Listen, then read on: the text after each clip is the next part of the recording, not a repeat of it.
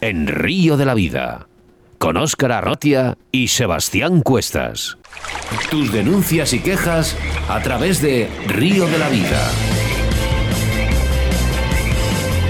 Juan, Juan José, Juan José Erce Majuelo, presidente de la Federación Riojana de Pesca, eh, se aprueba esta ley de biodiversidad, nos va a obligar a matar carpas, truchas arcoíris, pero ¿quién mejor que él para que nos lo cuente? Buenos días. Buenas, buenas tardes, buenas tardes, cuéntame.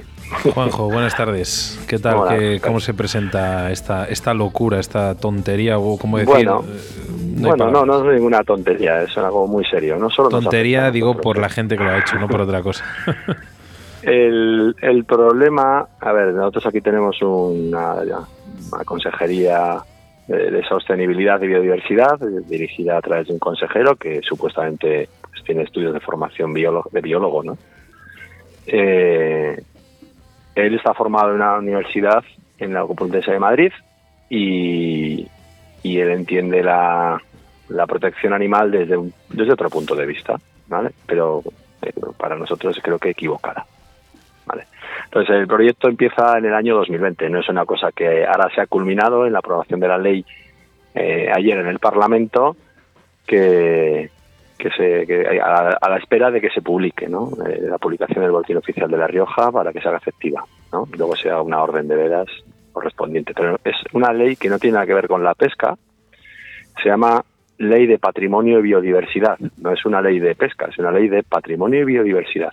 En la que quiere defender a los animales. Efectivamente. Más que a las personas. Pero pero, pero hace eh, matar a los peces es que es muy eh, difícil de explicar. es una ley, a ver, te explico, mira, es una ley, eh, igual que en el año 2007 aparece una ley que es la ley 42 barra 2007 en la que se establece esa ley de biodiversidad a nivel nacional y posteriormente se articula una, un real decreto que regula esa ley, ¿no? que es el 139 del 2011, ¿no? a través del cual se, se articula una ley y se, se, igual que una ley de pesca, Después hay una comunidad autónoma es la que tiene que sacar esa orden de vedas en la que especifica cómo se tiene que regular la ley. Ahora mismo estamos en la ley. Lo que nos faltaría sería esa orden o ese decreto que nos diga cómo tiene que articularse luego la ley y cómo tiene que cumplirse. ¿vale? Eh, en ese, en ese tramo, trámite estamos. no es una ley de pesca, pero que nos va a influir directamente en la pesca, porque directamente hay unas disposiciones generales, en este caso la 3 y la 4, que modifica la ley de pesca. Y la siendo esta ley más estricta y más, más, rigurosa y más mucho más estricta que la propia ley nacional ¿vale? para nuestra comunidad. Vemos que es que ahí, mira, una de las, una de las preguntas que realmente eh, a mí me chocaría muchísimo. O sea, realmente allí se imparten cursos para niños para la pesca. ¿Vamos a enseñar a los niños a matar peces? claro, claro. Eh, nosotros ahora tenemos un convenio con el mismo, con la misma consejería, ¿no?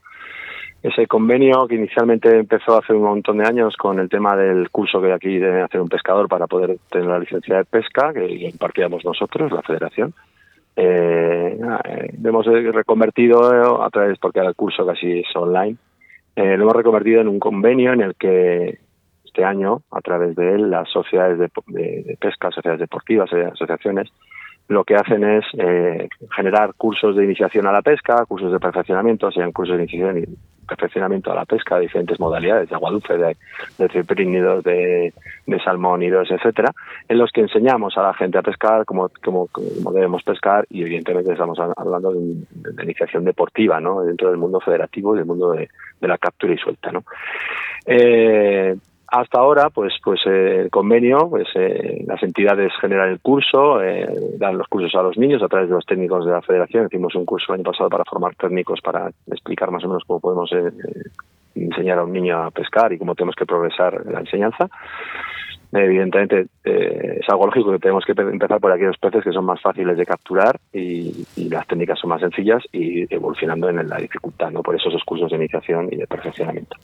Eso, lo que es la consejería correspondiente, en este caso la de sostenibilidad y biodiversidad, eh, con el convenio, eh, nos echa una mano y, se hace cargo del coste incluso del curso por completo. Nosotros la, la, la, sociedad deportiva, la sociedad de pesca, genera el curso en su ámbito de, población, eh, se establece el lugar donde tiene que hacer a través del técnico correspondiente y se, se inicia el curso y se hace, ¿no? Y el dinero que paga se paga desde la consejería por cada curso, luego me repercute en la, en la sociedad deportiva, ¿no? Ese es el convenio que tenemos, sí. Evidentemente, yo no puedo entrar eh, cuando el objeto social nuestro y, fin es en la pesca deportiva, así que no sea con captura y suelta. Es que para mí mm. pescar es capturar y soltar, ¿no? Es, no, es, no maltratar al pez. Preguntaban la semana pasada, Juanjo, eh, qué iba a pasar con los cotos intensivos. Una de las preguntas que más está haciendo nuestros, nuestros pescadores. Eh, ¿Qué va a pasar? ¿Se va a repoblar con truchafarios? ¿Se va a seguir repoblando con la trucha arcoiris? Eh, y, vamos a matar esas truchas arcoiris? Nos van a obligar, porque me gusta a mí esta palabra, ¿no? Y ahora a ver cómo le explico yo ¿eh? a, por ejemplo, a la hija de Sebas, ¿eh? que ella tiene que matar a un pez y a lo mejor su padre en un campeonato puede soltarla. A ver cómo lo hacemos. Claro, eh, a ver, el, el, concepto que tienen es que, claro, yo puedo, considero una trucha fario europea, ¿no? Triploide y de sexo femenino, porque la voy a soltar así, eh, que la puedo soltar. Y una, eh, un arco iris eh, sexo femenino triploide que tampoco se va a reproducir y que a los cuatro años como mucho va a morir, eh, pues, pues, pues no la puedo soltar, ya tengo que sacrificar, ¿no? La lógica y el sentido común que yo le decía al consejero en las reuniones que si tú prohíbes tengo que sacrificar los peces exóticos y ese está dentro de la lista de peces exóticos, es que no los, no los sueltes. ¿no? La lógica dice que entonces directamente los cotos intensivos, los tres cotos intensivos que tenemos en la comunidad, como es el coto de Anguciana, el coto de Tricio y el coto de Arnero, que se abre después de varios años otra vez este año aquí, pues no puedan utilizar, no deberían utilizar ese tipo de trucha, ¿no? Entonces, bueno, pues no podrían abrir. Entonces, la solución que la comunidad autónoma nos, nos, nos, nos brinda es eh, hacerse cargo del coste que puede suponer la, el sobrecoste de la trucha arcoiris al alfario, pero claro que hay que sacrificar las arcoiris sí o sí. Claro, ¿cómo vas a hacer un curso con esa niña o ese niño que va a hacer esa iniciación y tengo que es que no, no se me ocurre ninguna manera, ninguna forma de explicar, por ejemplo, a la hija de Sebas, que es pescadora, eh, en diferenciar animales, ¿no? En una ley de bienestar animal, en la que defiende más derechos para, para eso, para los animales que para las personas, y no sé cómo explicarla, ¿eh? que, uno hay que matar. y que, hay que diferenciar entre esto. No puede ser. Va más allá. La lógica va más allá de todo esto. Eso es, para mí es una dicotomía entre la moralidad y la ética. Eh, los que somos más mayores hemos, bueno, bueno yo tampoco soy tan mayor, desde luego, pero hemos, tenido la mili, ¿no? Y, recuerdo que, que, objetábamos de conciencia porque no queríamos llevar armas y ocasionar la muerte, ¿no? Pues aquí estamos en el mismo dilema, es decir, eh, yo no tengo por qué ocasionar la muerte porque una ley me lo, me lo plasme, me obligue a un animal. O sea, eh, para mí es una, un, claro objeto de objeción de conciencia, ¿no? Y, y, pero aparte de eso es que yo no tengo por qué enseñar a matar a nadie, o sea, no, no, y menos a, un animal, y bueno, y a personas ya hablemos, ¿no? Pero bueno, a un animal, ¿no? Entonces, eh, no, es más, los niños cuando están en la iniciación deportiva, no lo ven, cuando estás con ellos y, y capturas el pez, ves cuando se, el pez se, resbala o tal, y tienes cuidado, ¿eh? Pero, pero a veces ves que sufre el pez, coño, pues es que el niño también sufre, y lo ves, y te lo dice, y, y claro, nadie quiere que sufra el animal, nadie queremos que sufra. Entonces, intentamos enseñarles que de esta manera se hace para que sufra lo menos posible y lo soltamos lo antes posible, intentando no tocarlo mucho, pues para, para, para soltarlo y liberarlo y que vuelva a su, espacio. Es que nosotros mismos, los pescadores, o sea, utilizamos redes especiales, eh, anzuelos sin muerte. Mira, venimos a hablar ahora de una problemática en Andalucía, que hasta las moquetas de, de retención de, de, las carpas, el car fishing, que eso es, vamos, es como, como ponerle una cuna a la carpa para cuidarla y la, la prohíben, por favor. Más cuidado que tiene un, un, un, carpero que no, no, no, lo tiene nadie, ¿no? es, increíble. Lo que sí que hay una cosa que en, si antes habéis tocado el tema de la competición, que en un lado se podrán soltar y en otro lado no, que no se sabe todavía, ¿me entiendes? Si habrá que matarlas o no. En, el tema de la competición, al final entramos en un mundo que como... No, no, a ver, no, no, no, no hay ninguna... a ver, las truchas, o sea, todo lo que esté dentro del catálogo de especies invasoras o exóticas, hay que sacrificarlo en esta ley. O sea, los campeonatos... lo, especifica, lo especifica, no, no, no son los campeonatos, no son los campeonatos. Sí, pero que digo, si entramos en eh, el mundo de, de los, de las competiciones, eh, realmente... No se pueden hacer. No se pueden hacer. No se pueden hacer. No se pueden hacer porque yo no puedo incumplir un reglamento propio dentro de la Federación Riojana y dentro de la Federación de la Española de la FEPIC o a nivel internacional, porque es, es, el, es la base de la... es como si en un... Mira, yo me dedico al mundo del deporte, yo soy profesor de educación física, ¿no? Y, soy deportista, y soy deportista, y sigo siendo entrenador de las disciplinas deportivas, y, es como si yo le digo a la Federación de Fútbol que ahora el gol es por encima de la portería. ¿Entiendes? Eh, no puedes cambiar las reglas de un juego o de una actividad deportiva, ¿no? Tú no eres quien, será el ente que tiene que modificarlo es la Federación Deportiva. Y el fin el fin y cómo se arregla y la diferencia entre un deporte y algo que una actividad recreativa es que el deporte es una actividad reglada, institucionalizada, con un reglamento común y eh, con un fin común, ¿no? Y, entonces, ¿qué ocurre? El fin lo perdemos, el reglamento no lo modifica, no podemos realizarlo. Eh, entonces, no se puede hacer. Yo es que, José, por ejemplo, si yo en mi empresa necesito una persona que me lleve la contabilidad, eh, contrato un contable. Si necesito una persona que me lleve el tema de la telefonía, pues o una telefonista. En este caso, si necesito una persona que me gestione el mundo del, en este caso, naturaleza, pesca, caza, pongo una persona que por lo menos sea pescador, sea cazador o conozca o tenga personas que le puedan aconsejar. Ya, pero para eso hace falta que quieras escuchar, porque aquí el, el servicio de pesca y caza de la comunidad autónoma eh, los jefes de servicio y, los empleados públicos que tenemos aquí son gente suficientemente capacitada y para mí a un nivel experto, es decir, llevan aquí años. ¿eh? Y el problema cuál es? Eh, el señor consejero ha escuchado los consejos de este, de estos, de sus expertos, ha mirado sus informes, Aquí hay informes de, cada año nos entregan desde las entidades colaboradoras de la comunidad autónoma, que somos la Federación y las sociedades de pesca, eh, pues partes de información en los que vemos el número de cantidad de peces, biomasa, etcétera, ¿no? Eh, esos informes llevan aquí el año, llevan haciendo desde el año 93. ¿Vale? Entonces, eh, ha preguntado, ha hablado con ellos, se ha comunicado con el, con, no, no se ha comunicado ni ha hablado con ellos y ni siquiera les ha, dado, les ha dado opción a darle la opinión. Y si se la ha dado, no les ha hecho ni caso. Es decir, no es que no. no. Eh, eh, eh, en mi, trabajo, que soy docente, es para que un alumno aprenda, tiene que querer aprender. Y aquí no quiere escuchar. Ese es el problema. Uno de los problemas principales. ¿eh? Bueno, yo creo que uno de los problemas que tenemos, las especies alóctonas han sido introducidas por, por ellos mismos, ¿no? por el antiguo Icona y demás.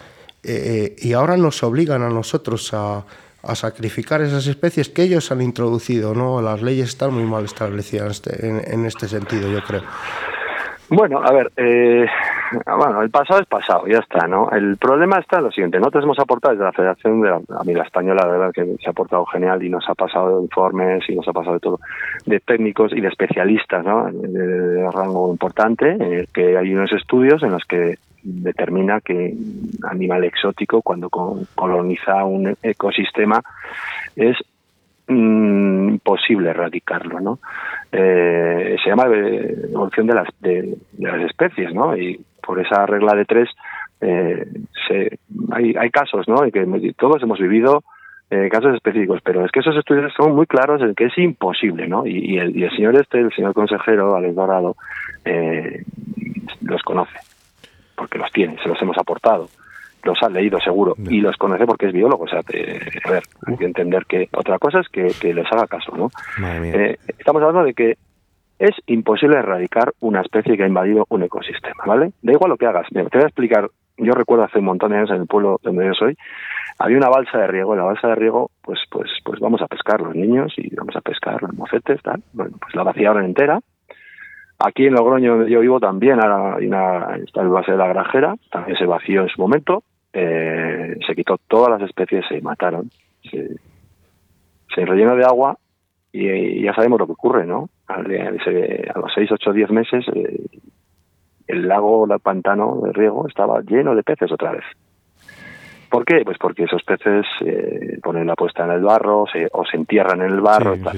es absoluta, o, los mismos pájaros a través de los pies, la pierna, pues llevan, llevan los huevos de, un, ¿no? de un dato que yo creo que es eh, bastante mm, bueno. ¿eh? ¿eh? por ejemplo, un pez gato puede durar 30, 40 días debajo del barro, o sea, que sin, sin agua. Mira, en ese, ese, ese día, ese día recuerdo, había dos siruros grandes en el embalse aquí que te digo, a los 24 hacía un frío del demonio, hacía una, una helada terrible. Tuvo que dejar, que dejar los guardas con, con el rifle a meterles, a dispararles, en, porque estaban 24 horas después encima del barro con la helada que había vivos. Es decir, vamos a ver, eh, ellos ya conocen eso y lo saben. Otra cosa es que quieran hacer caso.